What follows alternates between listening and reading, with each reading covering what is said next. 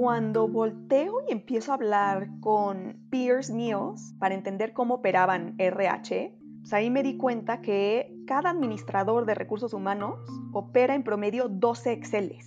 Todo es en Excel o chance y es en lápiz en papel. Por otra parte, me di cuenta que la primera figura de RH la contratan cuando llegas a los 30 empleados, ¿no? Esa es la línea de agua.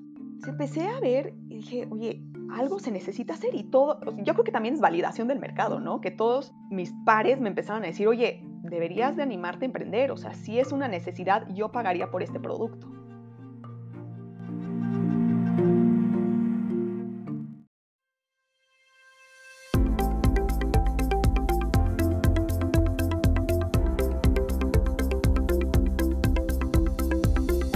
Bienvenidos a Creando la TAM un podcast donde conversamos con emprendedores e innovadores de Latinoamérica para conocer sus historias y a través de ellas inspirarte a seguir tus ideas.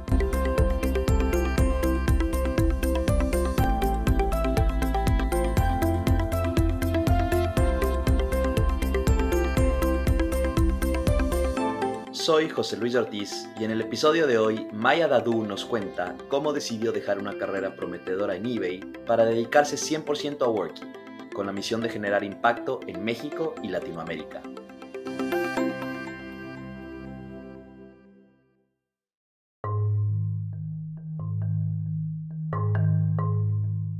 En nuestro día a día es común encontrarnos con problemas que pueden ser solucionados de una mejor manera y muchas veces pensamos, no puedo creer que esto se siga haciendo así. Alguien debería hacer algo para solucionarlo. Lo que no es tan común es tomar la decisión de uno ser ese alguien que va a buscar la solución. En 2017, Maya tomó ese camino menos común cuando decidió empezar Worky en México. Worky es una plataforma SaaS de recursos humanos para empresas que facilita el manejo de nómina, reclutamiento, evaluaciones y otros procesos de RH. Recientemente levantaron una ronda semilla de 3 millones de dólares, liderada por QED Investors y Leap Global Partners, que impulsará su siguiente etapa de crecimiento. Maya vivió en Estados Unidos, estudiando y trabajando por varios años, y siempre mantuvo como objetivo el generar impacto positivo en Latinoamérica. Ahora con Worky lo está logrando y apenas es el inicio. Acompáñame a conocer su historia.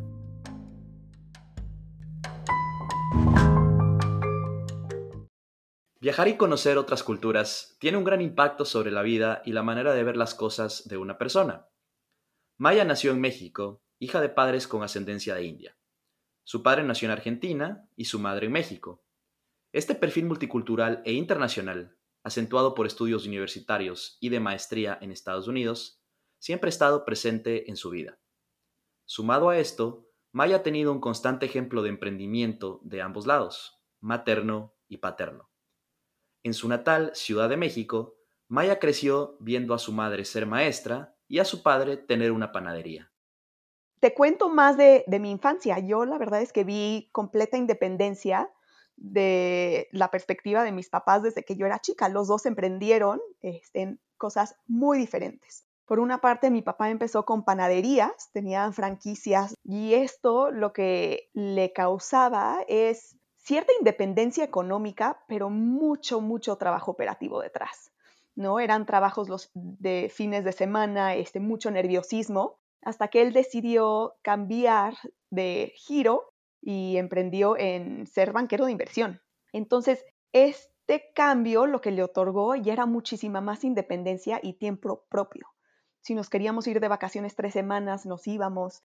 Si él se quería tomar algunos días este, para viajar, igual lo podía hacer, ¿no? Entonces vi lo que era desde su perspectiva empezar a vender su propia marca, empezar a construir un equipo, ir armando su reputación. Entonces esto para nosotros se volvió conversación de todos los días, ¿no? Conversación de comidas y de cenas. Y por otra parte, mi mamá es doctora en filosofía y ella siempre ha dado clases, entonces también vi cómo trabajar para ella le encantaba. Entonces poco a poco me fui empapando desde estos temas pero la verdad es que yo solo salté a emprender a los casi 30 años, me tomó muchísimo tiempo. Yo estudié ingeniería química porque tenía excelentes maestras de ingeniería, digo, de química en la prepa. De ahí empecé a estudiar la carrera en México.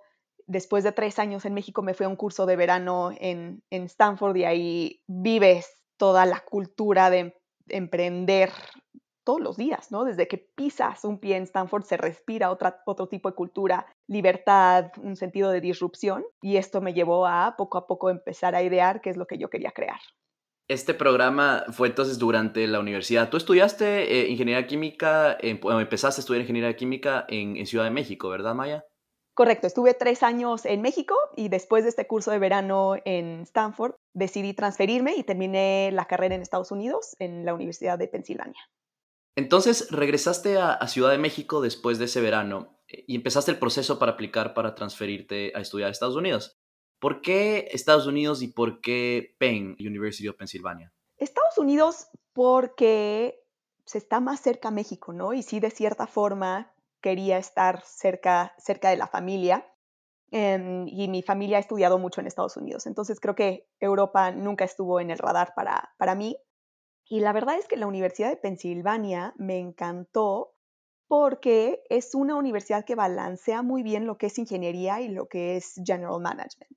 No quería estar estudiando en una universidad que fuera puramente científica. Este, creo que la presión académica ahí sería muy, muy fuerte para mí, pero siempre me ha interesado, como te platiqué, el mundo de negocios y creo que Penn combinó los dos. Además, yo ya tenía más de 21 años, Penn está en Filadelfia, que es una ciudad increíble, y sentí la calidez de los profesores y de la comunidad el momento que pise pie. ¿Llegaste a estudiar a Penn ingeniería química o te cambiaste de carrera? ¿Cómo fue la experiencia ya estando en la Universidad de Filadelfia? No, estudié ingeniería química igual, fue increíble porque me revalidaron todas las materias que había estudiado en México. Entonces, realmente mi tesis la hice este, el año que yo llegué y el segundo año me dediqué mucho más a estudiar materias que realmente eran interesantes para mí. ¿no? Y creo que ese es una, un diferenciador muy grande que tiene Estados Unidos contra México. Es que en México cuando estudias una carrera, realmente el 90% de las materias que estudias son de tu carrera. Mientras que en Estados Unidos sí es un poco más balanceado el currículum, en donde 60% de las materias son de tu carrera, pero tienes 40% de clases que puedes llevar de interés propio. Sí, totalmente de acuerdo. Yo que también tuve la, gran oportunidad de estudiar aquí cerca de Boston, eh, puedo corroborar y creo que eso es uno de los diferenciadores más, más grandes. Me contabas que en los veranos hiciste ciertas pasantías en banca de inversión. ¿Cómo fueron esas experiencias? Sí, como te platiqué, creo que desde ese momento ya, desde el momento que me transferí a Penn, sabía que quería un poco más de balance y no quería estar realmente en la industria química como tal. Em, y dado que en mi familia son banqueros, pues esa transición fue un poco más natural. Entonces estuve dos veranos trabajando en Merrill Lynch, aquí en la Ciudad de México, y chistosamente me tocó el verano de 2007 y el verano de 2008, y justo en el último verano ya se venía la crisis venir. Interesante, es interesante tiempo para estar ahí. Híjole, sí, interesante y súper divertido. La verdad es que aprendí muchísimo de esos veranos. La capacidad analítica que requiere ese trabajo es increíble. Y algo que empecé a ver es que me, me gusta ejecutar, ¿no? Entonces creo que para mí el trabajo de oficina no era necesariamente lo más interesante para mí y entonces empecé a buscar después de la graduación algo que me llevara más hacia la ejecución. En 2009 entonces cuando te graduaste de la universidad en Penn, decides regresar directamente a México a trabajar allá. ¿Por qué tomaste esta decisión? En vez de quedarte pues a, trabajar algún tiempo en Estados Unidos? ¿Y qué recomendaciones, Maya, darías a, otros latinos y latinas que estudian fuera actualmente y están dudando si regresar a Latinoamérica o no? Es interesante, José, porque si te pones a pensar en 2009 no habían trabajos, ¿no? Y los trabajos dentro de Estados Unidos favorecían a americanos. Realmente en ese momento te pones a replantear, o por lo menos yo, qué es lo que quería hacer los trabajos que había de ingeniería química eran plantas nucleares y la verdad es que yo no me veía ahí. Y en eso empiezo a buscar trabajos en México y me ofrecen un rol increíble dentro de BCG. Para mí fue, la verdad es que una oportunidad increíble en año de crisis poder conseguir este, un trabajo tan bueno y no la dudé de regresarme a México. Aunado a eso, creo que para mí siempre ha sido muy importante tener un impacto en mi país y creo que eso naturalmente me permitió o fue una causa que, me ayudó a regresar a México. dentro de mis compañeros latinos, también vi que la mayoría se regresó a sus países, se regresaron todos a sus países por la falta de oportunidades que había en ese momento en Estados Unidos y creo que puede ser parecido a lo que está pasando hoy con todos los que se están graduando en época de coronavirus. Lo divertido de regresarte a tu país pues es el impacto que tienes, ¿no? Y realmente es un trabajo mucho más operacional de lo que tendrías en Estados Unidos. Para mí es mucho más divertido poder ser como un mini general manager de este en México en donde controlas marketing, finanzas, customer success, ventas y un poco de todo versus un product manager en Estados Unidos donde haces un feature increíblemente específico. ¿no? Es, más hands-on y creo que te ayuda eventualmente si eres latino y quieres emprender dentro de tu país o trabajar en la compañía familiar, te ayuda realmente a ver y a, a ejecutar mejor porque ya tuviste esta experiencia hands-on. ¿Qué hiciste en Boston Consulting Group en BCG cuando llegaste a México a trabajar? Estuve en una variedad de proyectos que eran bastante interesantes, uno que era con Secretaría de Economía, otros que eran con las AFORES, que son los fondos de pensión mexicanos, después también estuve con Save the Children, entonces me tocó un popurrí de proyectos y súper interesantes. Y luego, Maya, me contabas que pasaste a trabajar eh, a Citibanamex, un banco, ¿no es cierto? Un poco tratando de, de, volver a la experiencia que tuviste en los veranos y me imagino que también por el ejemplo de tu padre que, que eventualmente pasó a, a trabajar en banca de inversión. Sí, pero realmente a mí lo que me gustaba era, y, por lo que me fui a Banamex, es que era un rol dentro de, consultoría, pero consultoría interna, en donde no solo creabas las estrategias y los planes de mejora, sino que armabas un equipo para ejecutar todos estos cambios. Entonces, como te platiqué poco a poco, fui descubriendo que me gustaba ejecutar y operar. Me di cuenta perfecto de esto en Banamex, donde este, nos daban toda la flexibilidad para implementar las mejoras. Y justo dentro de, este, dentro de esta experiencia me di cuenta lo que era el mundo fintech. Y fintech esto es en 2012, donde todavía era dentro de un banco, apenas existían las startups de tecnología, pero me fui picando cañón. No, o sea, era una lata, no, no habían ingenieros, te tenías que pelear por ingenieros dentro del banco que te, que te prestaran su tiempo para, para hacer todos los ajustes. Y los sistemas bancarios realmente eran sistemas de legacy, ¿no? De, de Banamex, el viejo Banamex y cómo Citi trataba de implementar. Se empezó a volver súper interesante esto. Me imagino eso, me imagino que te, te, hizo un poco de, de intro al mundo de, de, fintech, o pues lo que eventualmente sería el mundo de fintech, porque estamos hablando que en el 2012 tal vez ni siquiera existía la, la industria como tal, como la conocemos ahora. ¿Cuánto tiempo estuviste en, en Banamex y en qué momento y por qué decides aplicar a hacer un MBA? Yo estuve en Banamex cerca de un año y medio y para mí, en el momento que yo ya entré a Banamex, sabía muy bien que quería hacer un MBA y es una conversación que creo que desde el día de la entrevista tuve con mi jefe. ¿No? Este, sí traté de ser bastante transparente de, oye, quiero la experiencia operativa para poder ir a hacer un MBA y sacarle más provecho. Y un MBA, ¿por qué? Pues la verdad es que si te pones a pensar, soy ingeniera, llevé muy pocas clases de finanzas, contabilidad, marketing, ventas dentro de la carrera Inclusive dentro del mundo corporativo pues, no tuve oportunidad de aprender de estas nuevas áreas. Tampoco tenía reportes directos, entonces llegar a, ver cómo yo quería ser como un líder es algo que quería experimentar en la maestría. Y para mí Stanford desde el curso de verano que, hice anteriormente fue el lugar donde yo quería estudiar. Entonces este, le eché demasiadas ganas y creo que se convirtió en realidad. Terminaste entrando a Stanford entonces en verano del 2012. Exacto, verano de 2012. ¿Qué tal experiencia ahí? ¿Tienes algún tipo de anécdota? Me contabas que en alguna clase fue el, el ex CEO de Google. ¿Qué nos puedes contar de esos dos años en Stanford y cómo eso forjó lo que harías después cuando te regreses a México? Yo entré a Stanford, José, tratando de ver a qué enfocar mi carrera por una parte, adquirir todas estas habilidades que, sabía yo que tenía que, pulir y, crear, pero por otra parte, sabiendo que quizá yo quería enfocar mi carrera más hacia social entrepreneurship o non-profit.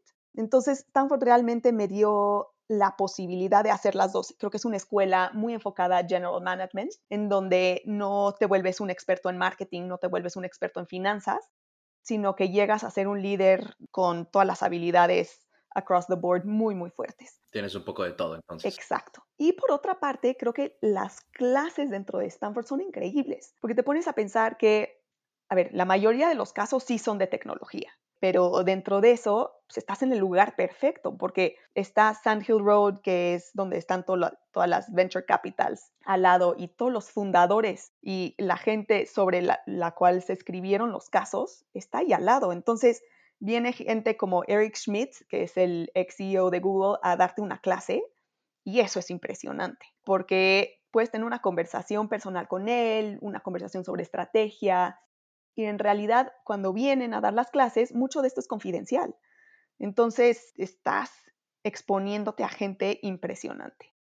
En un episodio anterior, Diego Mariño de Lentes Plus me comentaba que generalmente uno hace algo 100% diferente durante el verano del, del, MBA para explorar algo nuevo, ya sea una nueva industria, un nuevo tipo de trabajo. ¿Ese fue tu caso en Stanford? ¿Qué hiciste ese verano del MBA? Híjole, sí, fue completamente mi caso. Me acuerdo que el director de Career Services, una vez lo invitamos a cenar mi roommate y yo, y nos dijo algo muy interesante, ¿no? De que aprovecha el verano y haz algo completamente diferente a lo que quieres hacer en tu carrera o valida una tesis que tú tengas. Pero lo que nos dijo es, vas a ver que el verano no es trascendental, pero te va a ayudar a ver en qué te quieres enfocar. Y como te platiqué, yo quería social innovation, quería non-profit, entonces dividí mi verano en dos por una parte estuve en Endeavor, en las oficinas de, Nueva York, en el equipo de Insights, que es el equipo de análisis. Y otra parte del verano estuve en Bangladesh con Grameen Veolia, que es una, una empresa que se dedica a la distribución de agua potable en Bangladesh. Y la verdad es que después de ese verano me di cuenta que no quería yo trabajar en non-profit. Entonces me ayudó a cambiar completamente lo que tenía que hacer el segundo año del MBA y tratar de pensar más en realmente qué quiero hacer después. ¿Por qué? ¿Qué, pasó? ¿Qué fue lo que te hizo darte cuenta que, que non-profit no era lo tuyo? Porque creo que hay mucha falta de controles dentro de non-profits y sobre todo hablando más de la experiencia de, de Bangladesh, me di cuenta que el social innovation tiene que tener una muy buena cabeza y muy buen control económico. ¿no? Y lo que me di cuenta con base a esta experiencia es que naturalmente tienes un balance entre lo que es relaciones públicas, comunicarle al mundo de lo bueno que estás haciendo, de lo bueno de tu compañía, pero por otra parte, si el PNL o el bottom line no está funcionando, pues no es un social innovation, es una non-profit. ¿no? Lo que me di cuenta es, sí quiero estar en una compañía que hace bien al mundo, sobre todo que hace bien a México, pero creo que se necesita tener un equipo directivo detrás que realmente esté enfocado a las finanzas, ¿no? Y a la rentabilidad. Les dije, pues en el futuro me gustaría crear mi, empresa propia, pero necesito más experiencia. Entonces, de ahí me fui este, a repensar todo y casi cuatro años después creé Worky. Sí, suena como que fue un verano, eh, primero bastante ocupado entre pues Nueva York y, Dhaka, Bangladesh, y, segundo eh, fue un verano que te, cambió un poco la vida y el futuro. Entonces, regresas a Stanford para pues, el último año, te gradúas en el 2014 y decides quedarte en Estados Unidos y empiezas a trabajar en eBay. Se me hace curioso, siempre me estás comentando que pues, tu corazón siempre estaba en México, en tener un impacto ahí y en Latinoamérica en general. ¿Por qué tomaste la decisión de quedarte a trabajar unos años primero en Estados Unidos y no regresar inmediatamente, esta vez como lo hiciste antes cuando te graduaste de Penn? Pues lo chistoso es que encontré un trabajo perfecto en una compañía de tecnología y mi rol estaba enfocado al mercado latino. Muy específicamente había una adquisición en ese momento que se iba a realizar a una compañía mexicana. Se alinearon las cosas y dije, se alinearon las perfecto. Totalmente. Y lo interesante, José, es que si te pones a pensar en 2014, pues todas las empresas realmente de tecnología que existían tenían oficinas de ventas puras en Latinoamérica y la mayoría de estas oficinas de ventas estaban en Argentina, ¿no? O sea, México todavía no era un mercado suficientemente fuerte. Yo creo que para 2015, 2016 ya se empezaban a abrir las oficinas en México, pero todas las decisiones de ingeniería, de producto, estrategia, se veían en Estados Unidos. Entonces, para mí fue muy importante estar cerca de este nivel directivo allá, pero teniendo un impacto sobre el mercado latino y muy específicamente sobre el mercado mexicano. Estuviste entonces unos años trabajando en los headquarters en San Francisco y luego surgió la oportunidad de mudarte a Ciudad de México. ¿Cómo fue ese, ese proceso? Pues creo que yo fui la necia. No, este, mi jefe me pidió mudarme a México, este, pero yo estaba viviendo una vida muy feliz eh, dentro de San Francisco. Entonces lo que llegamos a un acuerdo es, tú cubres a México este, y las juntas que necesitas estar en México conforme empiezas a armar el equipo en México, vas tomando los viajes hacia allá. Hasta que llegó a un punto donde estaba tomando uno o dos viajes a la semana para venirme a México o ir a Miami y en ese momento ya decidí mejor mudar todas mis cosas y empezar a armar el equipo, tener un poco más control dentro de México. Aquí, Maya, eh, pues eso te lo pregunto también en base a mi experiencia personal, pero también algunas personas de nuestra audiencia estarán justamente en esa posición, donde están trabajando, eh, ya sea en Estados Unidos, en algún país del exterior, y justamente están tratando de tomar esa decisión de regreso o no regreso a mi país o a cualquier otro país de Latinoamérica. ¿Qué recomendaciones les darías un poco pensando en criterios para poder tomar eh, una buena decisión al respecto?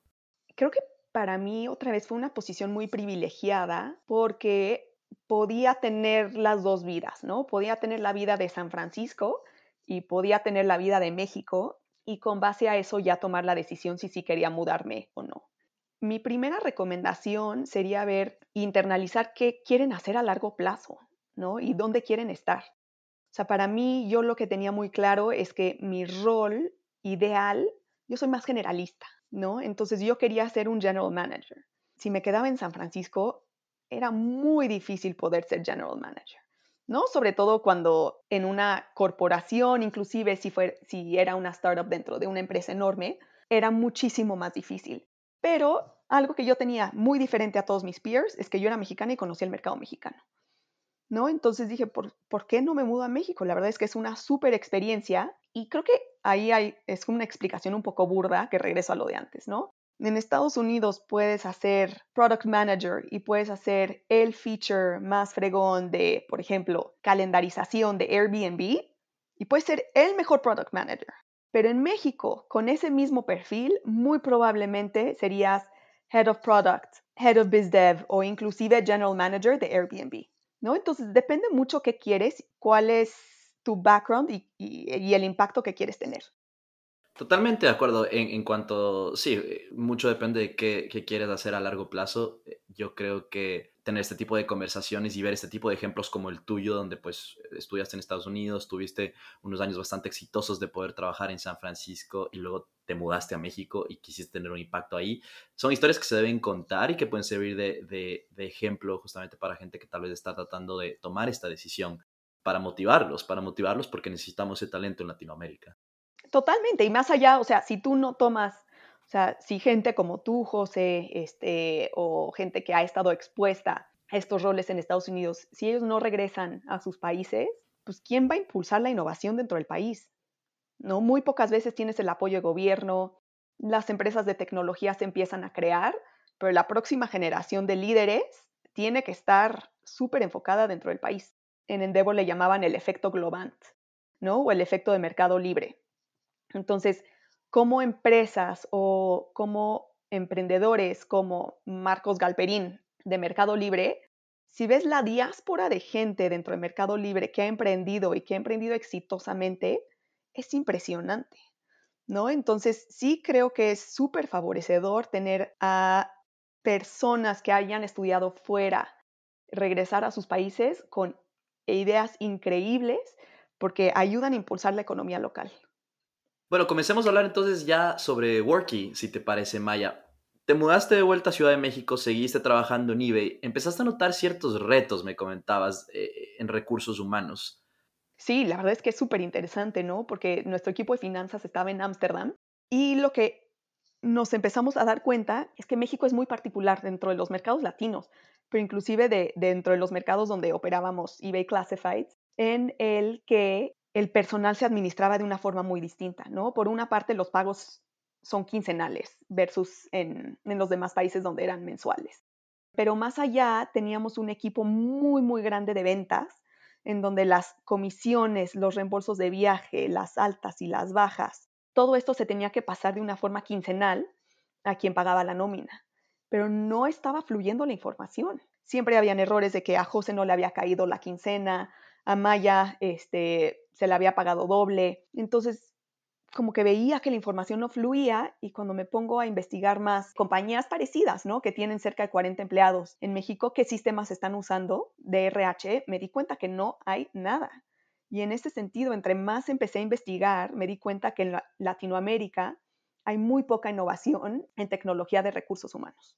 Siento que muchos de nosotros hemos experimentado ese tipo de, de retos y problemas donde a veces decimos, no puedo creer que esto se siga haciendo de esta manera, o no puedo creer que todavía en el 2020 estamos teniendo este tipo de problemas, alguien debería hacer algo para cambiarlo.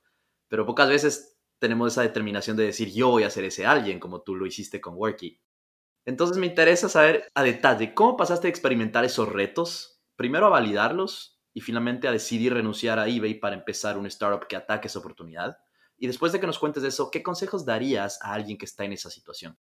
Cuando volteo y empiezo a hablar con peers míos para entender cómo operaban RH, pues ahí me di cuenta que cada administrador de recursos humanos opera en promedio 12 Exceles. Todo es en Excel o chance y es en lápiz en papel.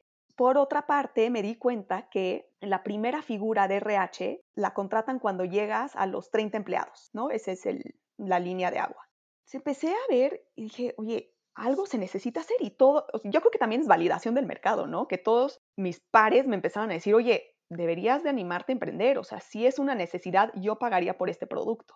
En este momento empiezo a platicar con inversionistas y llego a conocer a Carlos, mi socio, que justo él había tenido una experiencia algo distinta, pero también quería emprender en RH. Y él lo que se dio cuenta en un fondo de capital privado es que su mayor contribución a las compañías del portafolio era ayudándolos en temas de RH. Nos alineamos a crear esto, pero la verdad es que tengo que ser 100% honesta que nosotros levantamos dinero con una idea, ¿no? Entonces, para mí fue mucho más fácil hacer esa transición de tener un trabajo cómodo corporativo a emprender porque el riesgo personal para mí era mucho menor.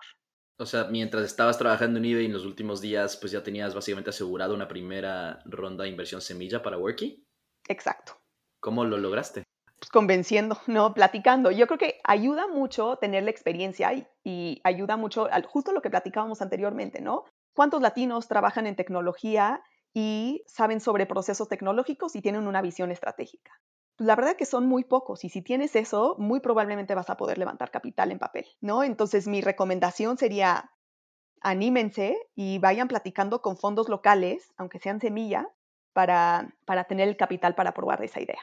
Me contabas, Maya, que al principio, cuando empezaron Worky, ofrecían el producto gratis. ¿Cuándo lanzaron el producto al mercado y por qué tomaron esta decisión de empezar sin cobrar? Carlos y yo nos conocimos en abril de 2017 y nos tomamos cerca de siete meses en hacer la investigación, crear el equipo técnico y en enero de 2018, cerca de ocho meses después, lanzamos el, el alfa de Worky. Y si lo ves, José, te da pena el diseño. Pero lo que nos dimos cuenta es que era hiperfuncional y así con features muy específicos al problema del mercado, ya nos fueron adoptando los clientes, ¿no? Entonces, teníamos de dos opciones. Va, que una es, oye, mantenemos un beta cerrado con 10 empresas seis meses o podemos abrir el alfa y empezar a adquirir más clientes que nos den toda su retroalimentación sobre el producto. Y la verdad es que debatimos mucho entre los dos, pero si realmente queríamos hacer, ser útiles en el mercado, teníamos que abrir. en ese momento abrimos el producto con la condición de que era gratis un año, o para empresas de menos de 20 empleados seguiría siendo gratis, sí nos daban toda esta retroalimentación. Y fue perfecto, José, porque cada administrador de recursos humanos, cada director general nos daba cerca de una hora al mes en el que podíamos probar las pantallas de diseño, producto, hacer mucha más investigación del mercado, de mensajes, etcétera. Y eso nos ayudó a ya poder monetizar de una forma muchísimo más agresiva en 2019 con un software cada vez más relevante a las necesidades de la industria en México. ¿Cómo lograron convencer a estas primeras empresas que usen un software totalmente nuevo a pesar de que sea gratis? ¿Hubo cierto tipo de resistencia al inicio? ¿Era gente conocida tal vez eh, para ti o Carlos? ¿Cómo fue? Sí, te diría que los primeros 20 clientes eran conocidos, tanto de Carlos y míos, pero ya tenían un área de administración de recursos humanos que tenía estos problemas. nos decían, órale, perfecto, este, sí nos aventamos, pero te vamos a dar toda la retroalimentación. Nosotros felices que nos dijeran todo. Y poco a poco se vuelve interesante, José, porque si el producto le funciona a uno, el mundo de RH es muy chico, entonces el DRH de compañía X te va a pasar a su cuate de la compañía Y. En SASI nos fueron recomendando y recomendando hasta que por eso ya decidimos abrir el alfa y que un mayor universo nos empezara a usar. Claro, el, boca a boca, pues en, ese, en esa función y, en otras también, me imagino que, que pues y más que nada en, México, ¿no es cierto?, donde tiene cierto tipo de industrias y cierto tipo de, departamentos de recursos humanos que se hablan constantemente, les ayuda muchísimo. En ese sentido, por ejemplo, nos llegaban ya sus, como los referidos, ya no eran empresas tan chicas, ya van siendo empresas más grandes que tienen más particularidades y que necesitan más características. Entonces, estos mismos clientes nuevos te van llevando a construir un sistema más robusto y más relevante. Entonces, se empieza a desencadenar esta bola de nieve y te lleva a crecer y a crecer y a crecer y empujar a tu equipo em, y empujar a la idea de negocio que tienes. ¿En qué momento deciden entonces empezar a cobrar y, por qué decidieron eh, implementar un modelo de, de suscripción, de SaaS? Empezamos a cobrar cuando uno de nuestros clientes gratis nos dice, oye, ya me deberías de empezar a cobrar, ¿no? Como que ya está muy bueno para ser gratis. Ya vimos, órale, ya tenemos un producto que les sirve tanto que ya quieren empezar a pagar. Perfecto. Entonces, la verdad es que estos mensajes que te va dando tus usuarios se vuelven muy, muy importantes para ver cuándo ya empiezas a cambiar de modelo de negocio. Y lo que nos dimos cuenta, nos dimos cuenta de dos cosas muy interesantes que vienen en cuanto a pricing. Por una parte es que necesitamos cobrar un costo de implementación. ¿no? O sea, el mercado mexicano, si está acostumbrado a que alguien le ponga gasolina en el coche, pues va a querer que le hagan todo, ¿no? Entonces, ¿por qué no cobrar la implementación? Y la verdad es que ahí no vimos ningún tipo de roce y ayudó a mejorar nuestro lifetime value. Y por otra parte, lo que nos empezamos a dar cuenta en pricing es que aquí se vuelve muy interesante la psicología, porque lo tienes que hacer suficientemente barato para que el DRH no le tenga que pedir tanto capital al de finanzas o al director general pero suficientemente caro para que, como dicen los gringos, tenga skin in the game, ¿no? Que le pregunte el de finanzas, oye, ¿ya implementaste? Porque ya te di el presupuesto. Entonces empezamos a jugar con esto hasta que ya llegamos a nuestro modelo de negocio y poco a poco lo que hemos empezado a migrar es hacia planes anuales. Porque lo que vemos es si los tenemos un año y nos pagan inmediatamente antes de empezar a usar el producto ya para un año, todo este capital lo podemos empezar a redistribuir dentro de la compañía. Maya, por lo que nos cuentas, parece que todo empezó bastante bien y bastante fluido con Worky sus primeros meses e incluso años. ¿Realmente fue así? ¿O tuvieron algún tipo de retos que tal vez no nos estás contando? Uno de los grandes retos que hemos tenido dentro de Worky es las rondas de capital que hemos levantado no se han alineado con circunstancias positivas del mercado, ¿no? por ejemplo, la segunda ronda de capital que estábamos levantando nos tocó justo en el momento donde había transición de gobierno en México, en donde pasábamos de un gobierno central a un gobierno de izquierda y el mercado naturalmente está mucho más ansioso y empiezan a reconsiderar el flujo de capital de riesgo. VCs pues, no están tan inclinadas a invertir, ¿no? Porque no han podido levantar los fondos. Entonces, esto nos pasó en 2019 donde López Obrador toma poder en México, pero empieza a hacer muchísimos cambios estructurales en el país, en donde sí no las puso bastante complicadas para levantar capital. Y ahora justo acabamos de cerrar una nueva ronda de capital, pero la cerramos en época de coronavirus, José, en donde sí creo que las circunstancias económicas han sido muy, muy difíciles, pero yo creo que es un trabajo mucho de persistencia y de vender la visión de, la compañía que quieres crear. Algo que, he escuchado eh, de, otros, de otros founders es que justamente uno debería levantar capital cuando no lo necesitas, porque el momento en que lo levantas cuando lo estás necesitando urgentemente, ahí es cuando pues tienes todas las condiciones en contra. Cada proceso de levantar capital son casi seis meses. Entonces tú tienes que ver, a ver, ¿cuánto capital tengo en la cuenta de banco? Más o menos las ventas proyectadas para cuánto tiempo me alcanzan. Si es menos de seis meses, ya estás demasiado tarde. Entonces, sí es un trabajo que tienes que hacer un año antes de que te quedes sin capital. Hablando un poco más acerca de, de Worky, algo que admiro muchísimo de, tu empresa Maya entre otras cosas, es la alta representación de mujeres en su equipo técnico. Me contabas que el 65% de ese equipo son mujeres. En una industria que lucha tanto por mejorar en diversidad e inclusión en general, eh, quedando mucho camino por recorrer, toca decirlo, ¿cómo has logrado esto en Worky y qué consejos darías a empresas que están buscando mejorar? La verdad es que esta migración se fue dando poco a poco. Anteriormente nuestro equipo de tech era, era de 100% hombres, pero lo que nos empezamos a dar cuenta, José, es que los hombres ingenieros tienen mucho ego, ¿no? En donde trabajar con ingenieros de por sí son un poco herméticos, pero le sumas el factor de ego, se vuelve muy difícil trabajar. Entonces, poco a poco, gracias a programas como Laboratoria de Mariana y de Gaby, que, el impacto que tiene en Latinoamérica es gigante. Entonces empezamos a abrir vacantes y justo cuando entra Oscar, que es nuestro CTO, él algo que se propuso es armar el equipo más fregón técnico de mujeres en Latinoamérica. Lo que sí o sí tenemos que tener es al mejor talento. Pero coincidentemente, las mejores candidatas son mujeres. Son las que son más minuciosas, las que comunican bien, las que pueden dejar el ego aparte y se vuelven realmente team players dentro de un equipo técnico. Entonces, no solo tenemos un equipo casi formado de mujeres en roles o en áreas más comunes como pueden ser ventas, marketing, este, customer success, pero sino también en equipo técnico gracias a, a programas como Laboratoria y la visión que tiene nuestro CTO. Definitivamente, o sea, creo que hay, hay, dos cosas que, que, yo quiero resaltar. La primera es justamente tener esta visión y este objetivo intencional, ¿no es cierto?, de armar un equipo técnico con una alta representación de mujeres. En este caso, bueno, estamos hablando de, de, género, pero puede ser de cualquier otro tipo de, de diversidad. De diversidad, justamente. Y la segunda es el poder encontrar esa oferta de talento, en donde tú justamente mencionas programas como Laboratoria, que nació en Perú, donde hay ese talento técnico femenino o de otras áreas de diversidad, que pues a veces por más que uno quiera, simplemente el talento no existe y, es imposible.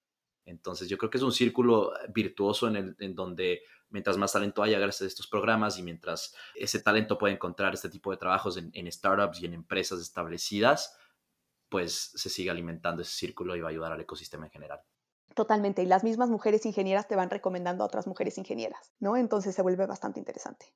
Ya que estamos topando este tema de representación de femenina en general en tech, la representación de mujeres founders en el ecosistema en Latinoamérica tiene mucha oportunidad de mejora. Justamente en un podcast pasado con Marta Forero de Ubits, conversábamos sobre algunos números que resaltan esta problemática. ¿Cómo crees que podemos mejorar en Latinoamérica, Maya, en este aspecto y qué consejos darías a los VCs y a otras mujeres que quieren emprender? Yo lo que veo, José, es, por lo menos en México, yo sí veo un gran número de mujeres founders en el ecosistema. Lo que veo es que estas mujeres founders están enfocadas en negocios más del lifestyle, ¿no? O de consumer goods, donde es muy difícil escalar por la cuestión operativa que puedes tener. Donde veo menos mujeres founders es en tecnología, muy específicamente este, en la industria tanto de software o de fintech. Y realmente lo que veo es cierta aprensión por aprender. Tú sabes perfecto que este, las mujeres pensamos y repensamos y repensamos todo. Cuando hacemos algo lo queremos entregar 100% bien, muy pocas veces podemos trabajar con, ese enfoque de 80-20, ¿no? Entonces, Creo que esto es algo que se tiene que ir cambiando, pero sí veo que se viene cambiando de fondo desde México y desde la perspectiva de Venture Capital. Yo creo que ahí es algo propositivo que tiene que tomar el fondo y decir, voy a empezar a invertir en más, en más mujeres emprendedoras. Pero realmente creo que lo difícil es conseguir a estas mujeres emprendedoras que sí tienen la visión global, ¿no? Que no, que no solamente o sea, que le están dedicando mucho tiempo al negocio y que sí quieren hacer algo realmente revolucionario dentro del ecosistema. Totalmente de acuerdo, Maya. Yo creo que justamente lo que dices de poder aumentar la representación de, mujeres founders en tech también depende de, poder ver estos, estos modelos de, mujeres que ya lo han hecho como tú. A nivel personal, ¿haces tú algún tipo de, mentorship o tienes alguna otra manera de contribuir a que haya eh, más mujeres founders en tecnología en Latinoamérica? Mentorship como tal, de una forma muy estructurada, no, no lo hago, pero este, le recomiendo a cualquier mujer emprendedora actual o mujer que quiere emprender que me escriba y, feliz le, les dedico este, las horas de tiempo necesarias para, para rebotar.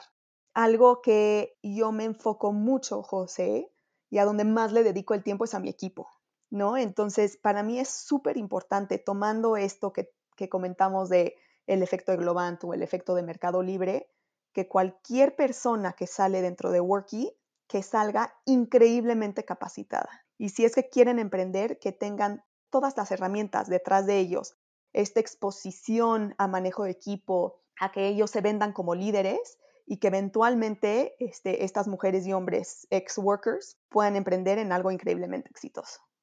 Me parece excelente esa visión, así como hemos visto el PayPal Mafia o el Grupo Mafia más a nivel de Latinoamérica. Eh, estoy seguro que en algunos años vamos a ver el Working Mafia en México y en toda la región. Ojalá.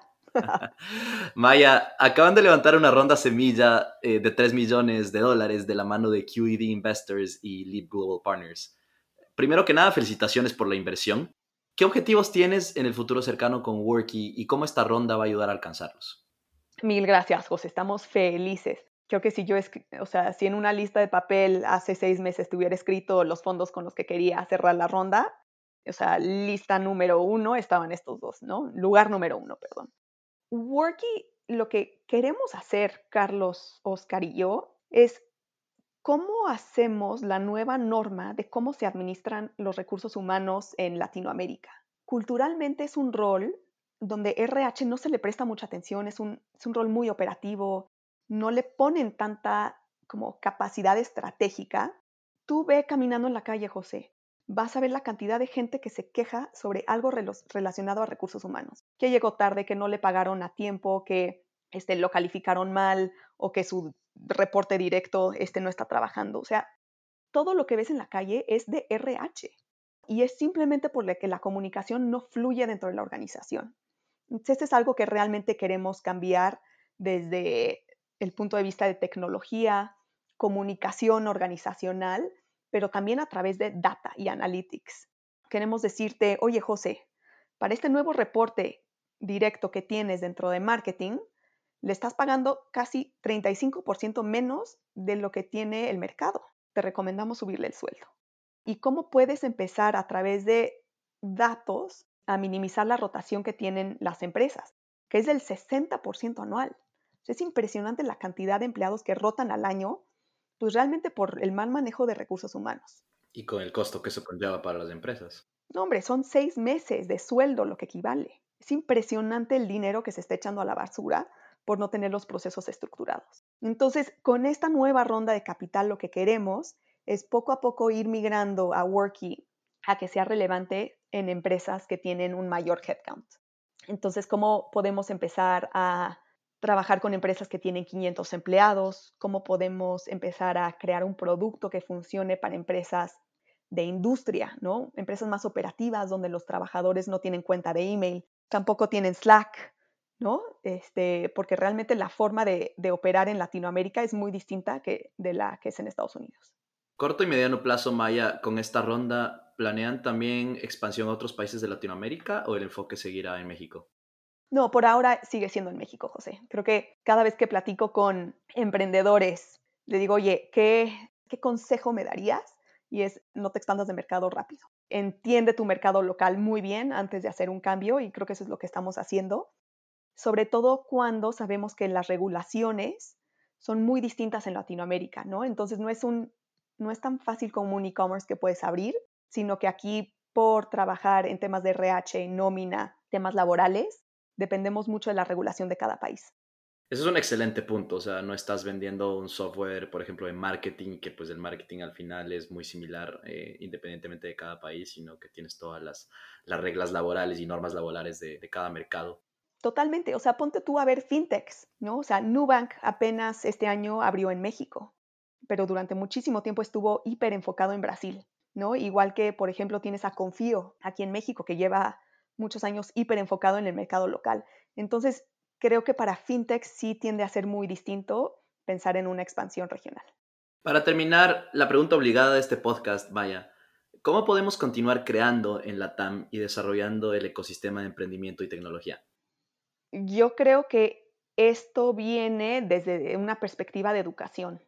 ¿Cómo desarrollas un currículum de carrera, un currículum universitario, donde vayas exponiéndote a este tipo de compañías que se han ido estado creando, cómo puedes platicar con emprendedores sobre los miedos, el fracaso este, y casos de éxito para que se pueda, se pueda quitar este estigma de miedo que puede tener la gente al emprender.